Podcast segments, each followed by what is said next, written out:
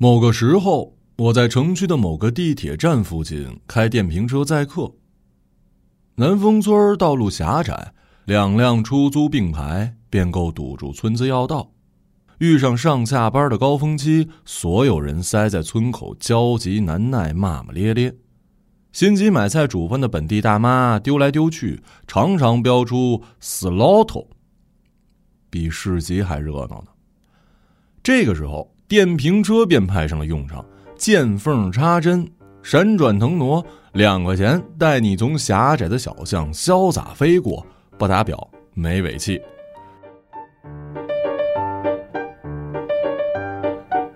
入行前，我在工厂的流水线安电脑键，偌大的厂房，机器嘈杂，工人神色倦怠，像是冷硬的机械。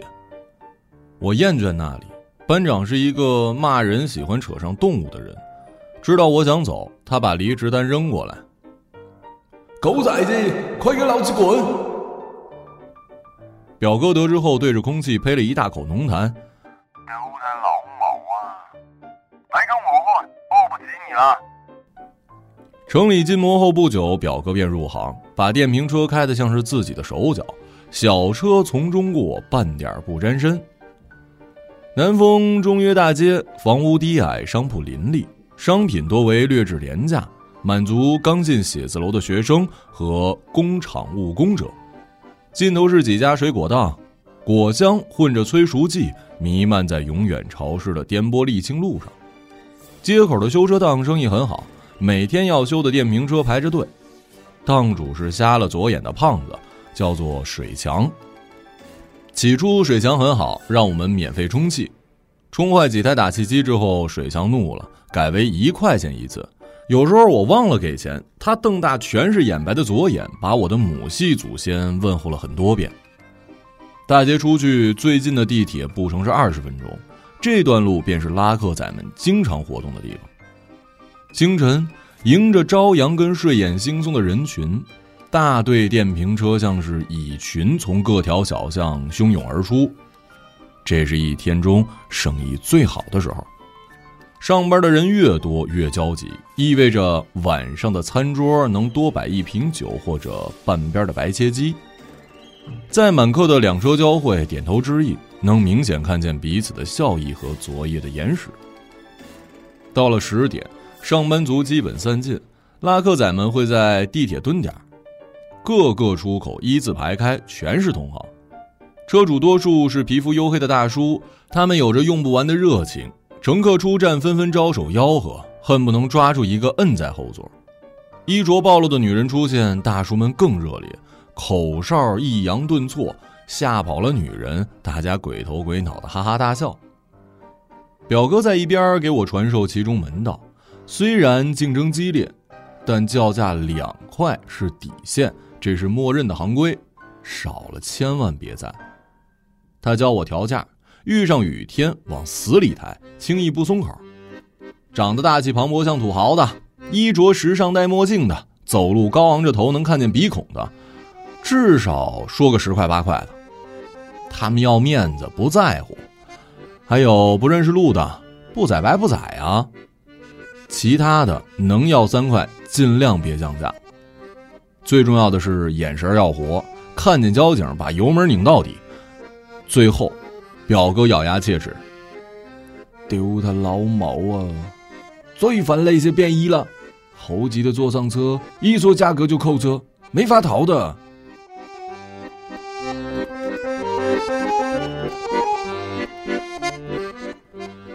中午大家聚在一起拍盒饭，讨论得失，免不了感叹一句生活艰难。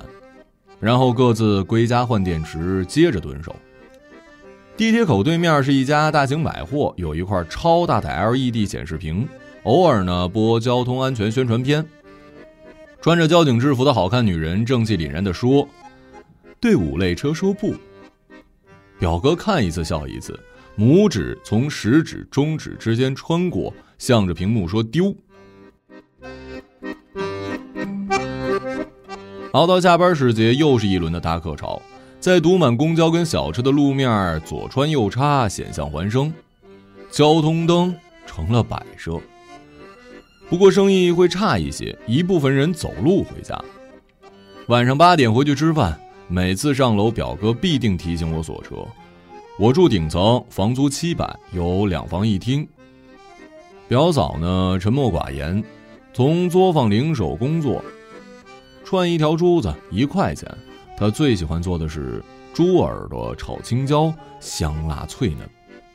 三岁的表侄儿上幼儿园，胖手胖脚的，一见到我就缠上来要玩手机，连连看。表嫂的弟弟叫阿民，做首富背后的男人，开电动三轮车送快递。每天带一身臭汗回来，捧着饭就回房里看电视。饭毕，表哥还得出去，在街上游荡的夜归人。表嫂点一盏台灯，戴近视镜，穿珠子。我呢，睡大厅，夜里难以入眠，推开窗吹风。南风村没有高楼遮天，月光洒下来，矮楼窄巷，行人披上一身温柔的银色。半夜楼梯灯亮，我爬起来给表哥开门。六月，省城进入了雨季，整个城市成了汪洋，生意极好，每个人都能买上好烟。遇上特大暴雨，表哥把电瓶车扛在肩上踩水回家。夏天同样是水墙丰收的季节，最便宜的车棚在批发市场四十块钱一顶，水墙的修车档贵两倍。可以不在他们家买，但改装同样多收两倍价钱。为了省钱，我费尽口舌跟水墙讨价还价，他烦了翻白眼儿：“爱修不修啊？”凭借活儿好，水祥常年统领南丰村的修车市场。此时的他就像是梵蒂冈的教皇，等着我如同信徒一样的向他跪舔。我也只好乖乖掏钱。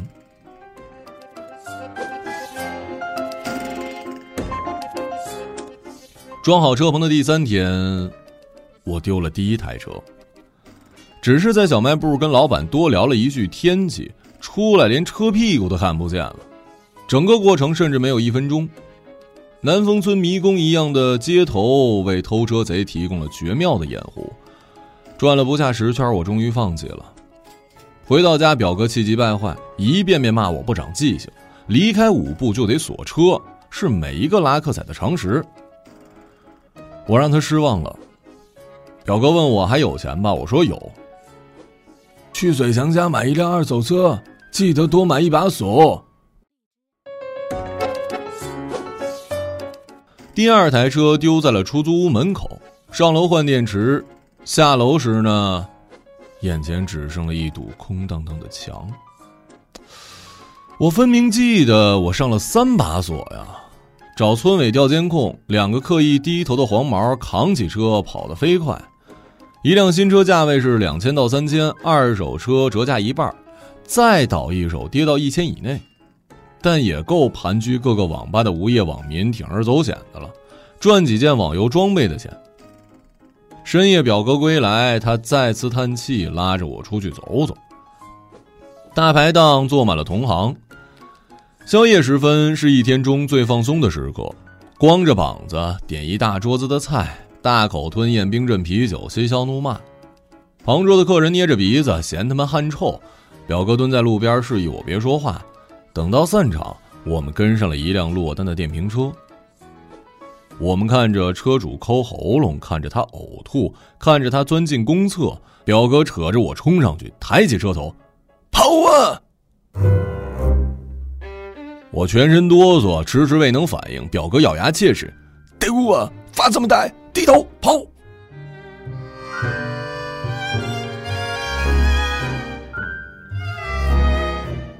当晚，我们拍开了修车档的门，潮水水墙的美梦。他很淡定，看一眼车锁，伸出五根手指：“五百。”沉吟一下，表哥问：“包喷漆吗？”水强点点头，表哥示意我掏钱。漆喷好点啊！别废话，先给钱了。一个勤奋一点的拉客仔，每个月能进账五千多，实际上得到的可能只有一半。每辆电瓶车车标配两个电池，每个电池五百到一千，使用寿命只有仨月，换电池已经是一笔固定的支出了。最大的风险还是来自于交警，跑远程的时候，太多红绿灯路口的路线基本无人敢走，被抓的几率太大了。就算是平时走大路也心惊胆战，丢一辆车等于白白浪费了半个月的辛苦。在南丰村，没丢过车的拉客仔比国宝还珍惜。被扣是一部分，被同行偷是另一部分。刚开赃车的几天，我的心理压力极大，每个同行的眼神都若有深意，每次长久对视都让我惶恐的低头。表哥说我的损失已经够多了，应该让另一个倒霉蛋跟着承担。每一辆车都在丢失的边缘，我不偷，自然有人来抢。我听不见，一次次在酷暑里不寒而栗。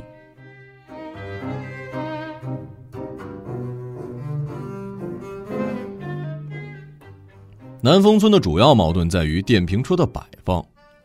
入夜后，村道、街巷随处停着电瓶车，密密麻麻，首尾相接，如蝗灾一样，把狭窄的小路跟各个车库堵得是水泄不通。村民是冤声四起，恨我们侵占他们地盘儿。村委组织交通协管队夜里巡街，动辄扣车，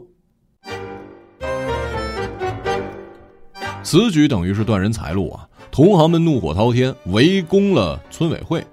贫民需要谋生，居民需要便利，最终达成协议，单独开辟地下停车场，交五块钱的管理费，约定互不侵犯。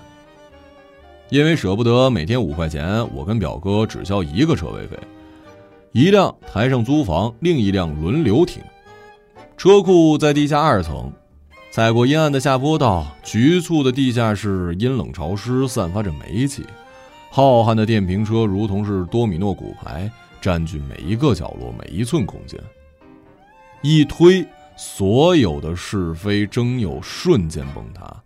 这里并非人间，而是我们为蝇头小利妥协的垃圾场。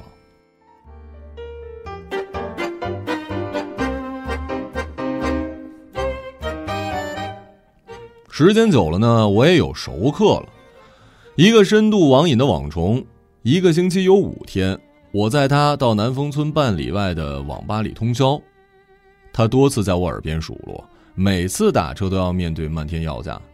同样一段路，第一次五块，第二次十块，第三次可能要十五。他想为何选择坐我的车，理由居然是看我像是老实人。我扶着车差点笑晕过去。他不知道。我们这里说老实人是骂人。同样一段路，行价五块，我每次收他十块。和表哥聊，我说感觉挺亏心的。表哥沉默许久，赚的钱比你在工厂里多吧？哦，其他的就别想了。不做的要清理我们，做的见不得感激，别指望谁被谁喜欢，更别讲道德。认钱，省城日渐米贵，我们的衣食父母必须要更慷慨一些喽。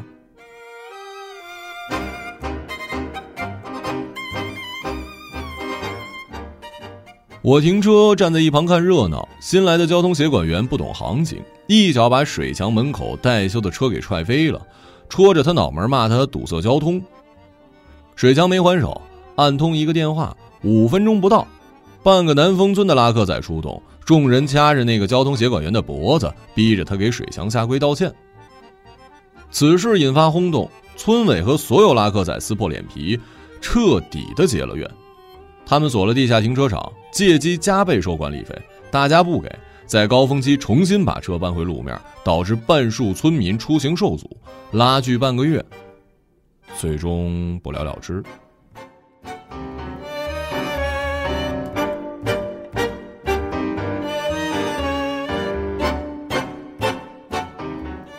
入行俩月，我对拉客仔的固有印象大大改观。他们也许贫苦，也许粗鄙，但是他们并不弱势。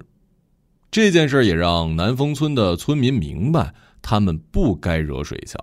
作为拉客人员的半个衣食父母，他的尊严比大部分人金贵。七月台风来袭，村口的大榕树被刮断，雨势最大的时候，我躲在房间里帮表嫂穿珠子。想起很久没出过车了，表哥买菜回来，神色慌张：“出事了！”地铁站外第一个十字路口出了车祸，一辆电瓶车被疾驰的出租撞飞。目击者说，被撞的大叔在地上翻滚几圈，抽搐不停，血顺着雨水流了一地。后来得知，大叔我认识，中午吃盒饭的时候，他总是把肥肉夹给我，说我长得像他儿子，人当场死亡。因为闯红灯是主要责任人，出租车司机次责，赔了三万块钱。大叔儿子来收礼遗物，确实脸型像我。表哥把同行们凑的两万块钱塞过去，他捏着那一沓鲜红，嚎啕痛哭。我无法安慰他，一如我无法安慰我自己。每天载很多人去不同的目的地，有人欢笑，有人漠然。他们大多数跟我一样，如无根的浮萍漂流在钢筋丛里，靠钞票维系着彼此薄弱的好感。一个拉客仔的消亡显得太无关痛痒了。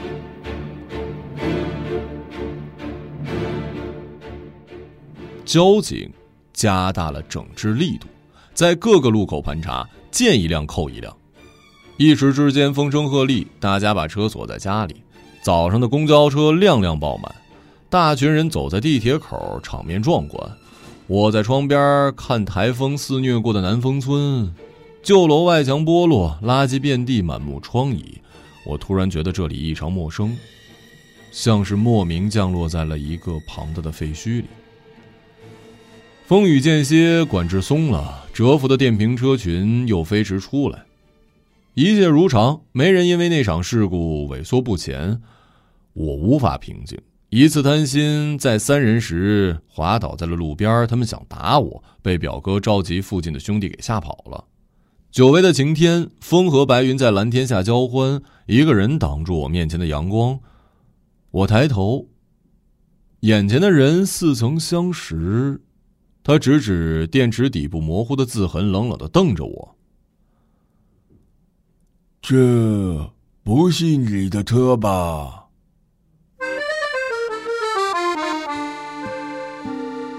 我总算认出来了，他是那一晚的失主。我闷头拧油门，闷头撞入了南齐村。修车档门前的机油遍地，车轮打滑，碰到一个村民，他气炸了，蹦起来一遍遍踩踏我的车。水枪死死拽着我，静静的看着他歪头踩车。踩碎电池，把遮雨棚踩成了烂布。很快的，我的第三台车变成了一堆废料。行凶者还不满意，离开前指着我的鼻子骂声震天。水枪扔了我一条毛巾擦汗。他叨叨，用三分钟骂我开车不看路。我用毛巾遮住脸，不让他看我的眼睛。车被砸的第二天，我找表哥出头，他比以往更沉默了。算了。我说：“凭什么呀？我们现在住的房子是他家的，你说凭什么？被撞的人叫陈伟，本地人，他家有出租屋两栋，住满了工人跟拉客仔，有部位一个租给了水强开修车档。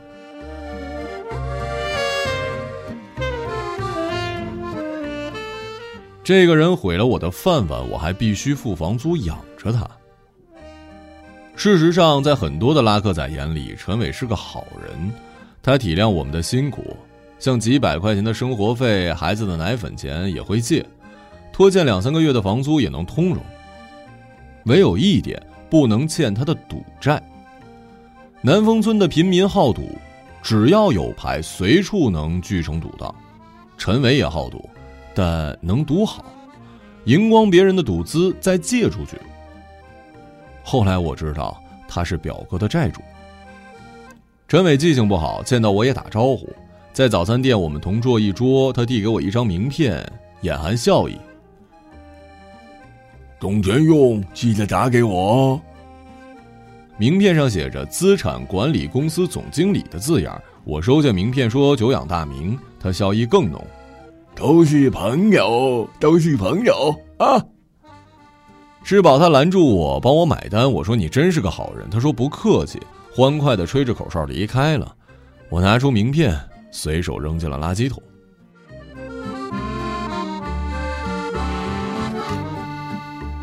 每逢月底，南丰村都有一个很大的赌局，通常是陈伟坐庄，拉客仔们搏上自己的血汗钱。因为数额较大，运气差一点的输一辆新车，倒霉的一个月的辛苦一晚就输光了。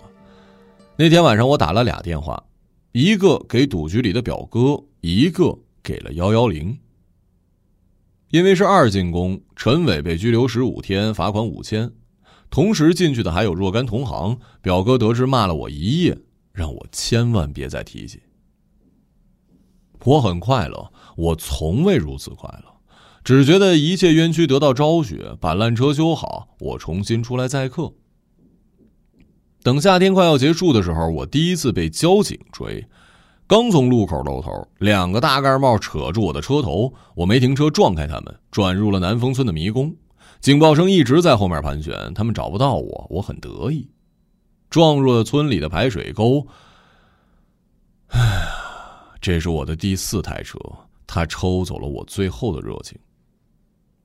我把电瓶车推出来，转让给水强，他用发白的眼球盯了我很久，最终以新车的价钱收回。你转行吧，你跟我们不是一类人的。我转过头说：“也许吧。”初中毕业之后，我跟村里很多人一样，奔赴南方的工厂，做一名尽责的流水线生产员。我习惯那里，也属于那里。我有过不切实际的想法，但最终它会变成工友背后的笑谈。八月，我又回到了厂里，班长温柔了许多，揽着我的肩笑。去仔是回来就好了。离开前一晚，表哥跟我喝酒，深夜的南风村依然不眠，无数窗、无数窗灯点亮了半个夜空。表哥说：“别怨他。”我说：“不会的，你只是教会我生活嘛。”别说那么大，我是教你怎么黑起心赚钱。偷偷老毛啊！像我们这种人，除了钱，还跟谁亲呢？说到底，我跟表哥一样，如果不是钱支撑着彼此的关系，我半点不留恋这里，但也不怨恨这里。我们踩在别人的地盘里，欢快的撒了个野，还偏要把离开说成逼迫。我们不近人情，偏要站高了指责别人不够真诚，没有这样的制高点。回到厂房，我又找回了熟悉的步伐。那些同样颜色的制服，同样吵闹的机器，同样刺鼻的机油味儿，那些熟悉的动作、眼神、笑容，终于要使我快乐起来。我想我会重新爱上这里的。有时我会梦见南风村，低矮的握手楼，衣服晾出窗台，滴湿卷成一团电线，空气中始终有腐烂的湿气和垃圾的馊味儿。密集的电瓶车点缀着街头巷尾，几乎让我喘不过气来。我惊醒，整夜失眠。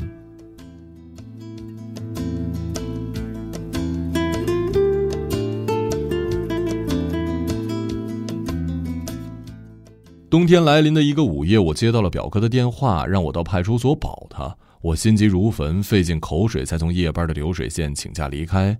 在工厂门口被门槛绊倒，摔了一嘴的血沫子。穿越半个城市的冷风，我在南风村附近的派出所见到了表哥。他双颊深陷，神情萎靡，在路灯下提前衰老。这是他第二次因为剧毒被抓了。我跟着表哥走路回家，熟悉的街景徐徐铺开。我走进城市深远的街道峡谷。走过曾经被盗了电瓶车的便利店，走过空荡无人的地铁口，走下通往南风村的斜坡，我看见我曾经流过的汗水，我有过的心焦，我的狡诈跟迷茫。凡此种种，有如幻境。在南风村的村口，表哥停下脚步，我陪着他沉默，陪着他坐在村口的榕树底下，冷得瑟瑟发抖。良久，他才说：“他回不去了。”从做拉客仔的第一天起，带表哥入行的前辈同时把他带入了赌场。在南风村载客有许多无处宣泄的焦虑跟彷徨，一上牌桌像把命运攥在了手里。起初，表哥隔几天去一次赌场，慢慢的填不满毒瘾，每晚都要在牌桌流连。然而输多赢少，终于债台高筑。想要翻本，他就要筹集赌资；想要筹集赌资，就要拼命的载客。载客赚的钱又多数在赌场上有去无回。有时午夜梦回忆，想到他日夜载客，竟只是为了进入赌场，他便躲在厕所里整夜流泪。他已经成家了。仍然时时掏空在故乡工业区车鞋的母亲的口袋为了赚够房租伙食费，表嫂打两份工，三岁的表侄无人看管。有一次从窗台里跌出去，挂在了蜘蛛网般缠满的电线上。表嫂闹起来，她煽红自己的脸要改，然而想要从赌场翻本回血上岸的侥幸，又让她一次次挪动脚步。他无数次的想要逃离，却发现从坐上电瓶车开始，他就已经在南风村泥足深陷。表哥说，他想起当年上学时下晚自修，他骑车载我。我们披着月光和山间的风，驶过山林、稻田、池塘，空气清新，灌入嘴里，好像加了糖。下坡的时候，他敢松开手，任风拂起他的衣袖。他从来没想过，有一天他一坐上车便心如刀绞。我不知该怎么安慰他。我记得当时坐在后座，只想自己有一辆自行车，可以环游世界。说着说着，我跟表哥的声音都有了哭腔。回到家，表嫂站在楼下，冻得嘴唇发紫，灯光绕着她的脸勾勒出一圈柔和的乳白，倒像是光从她的脸上渗出来似的。她已经等得足够久，表哥走上去抱紧她，哭得像是一个孩子。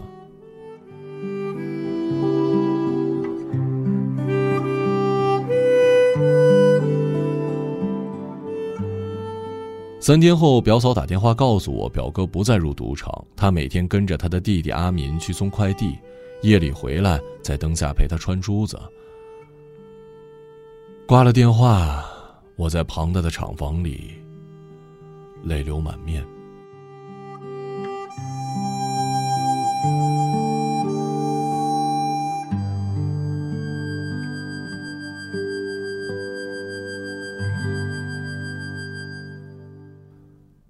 年后的夏天，我再次回到南丰村，村里正是拆迁改造，到处都在施工，铁皮圈围住了一个个工地，尘土满天飞。我找到表哥，他还清了赌债，要带表侄回家读书。南丰村增设了便民服务车，统一上车两元，电瓶车载客进入了黄昏。表哥把车送给了我，扬言不再踏入省城。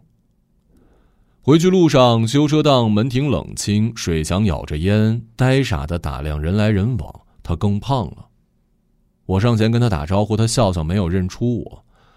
到村口，表嫂的弟弟阿民叫住了我。他有了起色，承包了方圆几里的快递，底下快有十个人了，想拉我入伙，我没答应，祝他前程似锦。路过一个工地，我停车，用蓝色围板关紧了门口。杂草丛生，爬满大片大片紫色的牵牛花，凌乱着，摇曳着，在高楼围绕的市区生硬的挤出一抹美丽。我静静的看了很久，这里。曾经是我住过的租房。等红绿灯的时候，一辆电瓶车跟我并排，车上的大叔久久的看着我。我们是不是见过？我笑了笑回他：“有一次，我来过这儿。至此，我再也没有回过南丰村。”闭上双眼。